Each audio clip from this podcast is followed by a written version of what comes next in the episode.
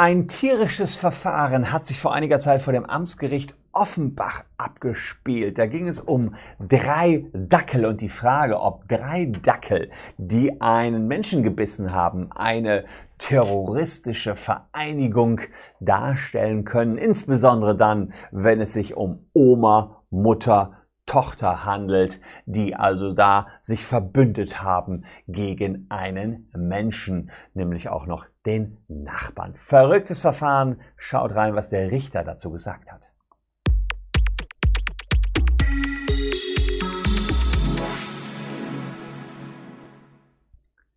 Hallo, ich bin Christian Solmecke, Rechtsanwalt und Partner der Kölner Medienrechtskanzlei Wildeborger und Solmecke und lasst gern ein Abonnement für diesen Kanal da, falls ihr Rechtsthemen mögt und Dackel mögt. Das ist aber Mops, glaube ich. Keine Ahnung.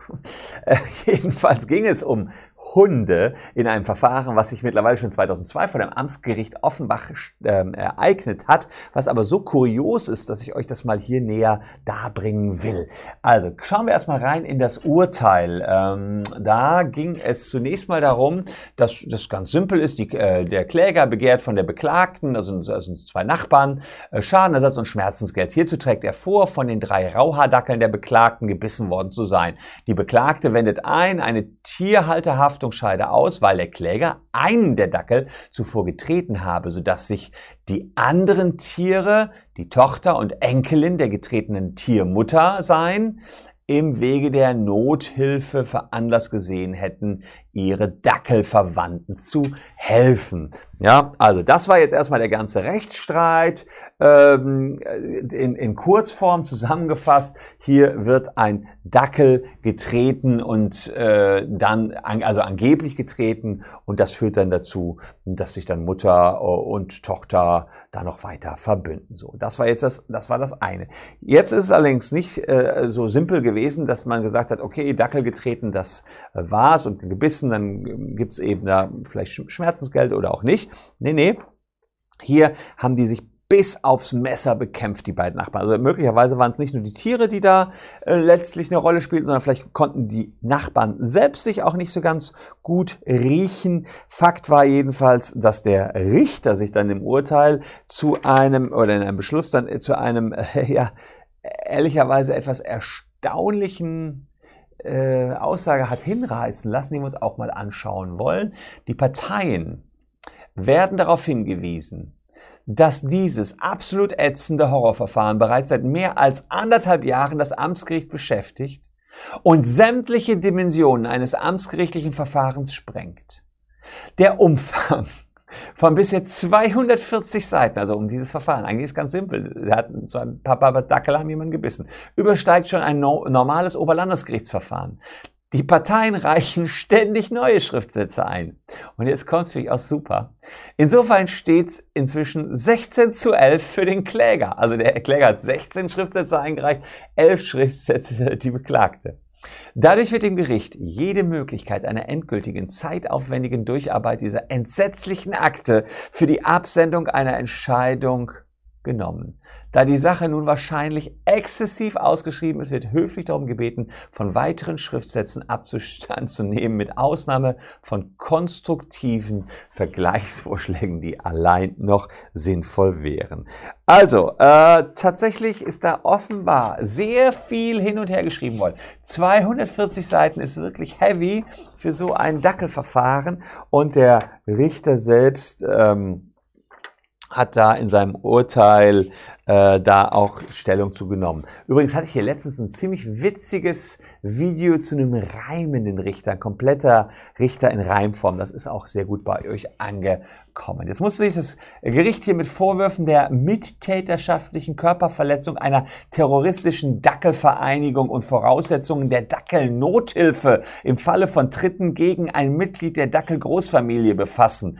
Ja, also insgesamt 27 Schriftsätze also das war eine ziemlich wilde Verteidigung und Angriffsstrategie, die da gefahren worden ist. Fakt ist jedenfalls, strafrechtlich waren die Dackel natürlich überhaupt nicht mittäterschaftlich dran. Es bestand auch keine äh, terroristische Vereinigung, denn was man hier nicht äh, vergessen darf, auch Mord und solche Sachen, alles kein Thema.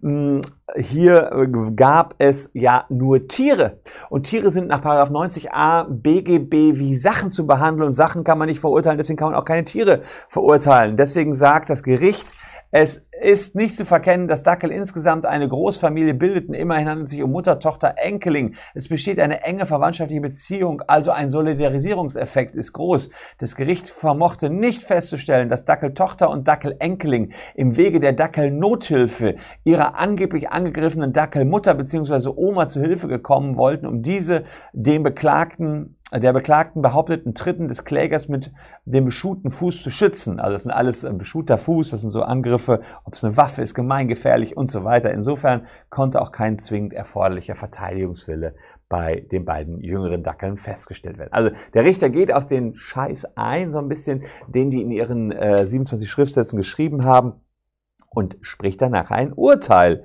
Ja, äh, sagt, die vernommenen Zeugen haben den eigenen Vortrag der Beklagten nicht bestätigt. Die sagt ja, es wurde getreten. Äh, sie haben nur aufgrund von Belllauten das Geschehen irgendwie mitbekommen. Sie sind also wie bei einem Verkehrsunfall nur sogenannte Knallzeugen. Das sind die schlimmsten Zeugen. Die glauben, sie hätten was gesehen, haben nur den Knall gehört. Er sagt, die haben hier nichts gesehen, die Zeugen. Man weiß nicht, ob es Tritte gab. Außerdem kamen die aus der Hausgemeinschaft des einen. Kein Wunder, dass sie eben zugunsten der Beklagten ausgesagt haben, hilft nicht. Äh, man konnte jetzt nicht sagen, dass es äh, Tritte gab. Es ist so, die Beklagte haftet als Tierhalterin gemäß 833 BGB auf Schmerzensgeld. Ja, und das Gericht kam dann noch dazu der Feststellung, dass das eine typische Tiergefahr war, die sich hier verwirklicht hat und insofern äh, das Mitverschulden nicht zu sehen war. Es wurden äh, oberflächliche Schürfwunden festgestellt, deswegen gab es ein Schmerzensgeld von ja 500 D-Mark damals noch. Ähm, Im Ergebnis muss man also sagen, das war wieder so eine typische Sache, wo es ums alles oder nichts Prinzip ging. Hier ging es gar nicht mehr um die 500 D-Mark, sondern ich meine 500, also der arme Anwalt, die armen Anwälte, muss ich leider sagen, die hier 240 Seiten schreiben mussten. Es ging um 500 Euro, D-Mark ist jetzt auch egal, aber die verdienen daran 85 Euro oder sowas oder 300 Euro vielleicht, aber das ist nix für, für so viele Schriftsätze, die da verfasst werden mussten. Das ist mächtig in die Hose gegangen und ehrlicherweise muss man als Anwalt dann auch seinen Mandanten ein bisschen besser im Griff haben und sagen, ja, schön, dass es ums Prinzip geht, aber dann bitte schön nicht mit mir, such dir einen Anwalt, der das wiederum mitmacht oder bezahlen mich eben nach Stundensatz. Das würden wir jedenfalls so machen. Wer da glaubt, es geht mir ums Prinzip, habe ich übrigens auch immer mal wieder hier Leute, der muss auch dafür dann bezahlen. Mir geht's dann in dem Falle natürlich nicht alleine ums Prinzip, ist ja klar. Äh, wir tragen ganz klar und offen vor, was die Rechtslage ist. Aber wenn es dann nur darum geht, zum Beispiel Nachbarn zu beleidigen oder irgendwas von terroristischen Vereinigungen zu sagen, dann wird's ziemlich irre. Irre Fälle, äh, die könnt ihr noch mehr haben, wenn ihr ein Abo da lasst. Wir sehen uns auf jeden Fall morgen hier auf diesem Channel schon wieder. Bis dahin könnt ihr euch diese beiden Videos noch reinziehen. Würde mich freuen, wenn ihr auch dann wieder mit dabei seid. Schön, dass ihr mir eure Zeit geschenkt habt. Wir sehen uns morgen. Tschüss und bis dahin.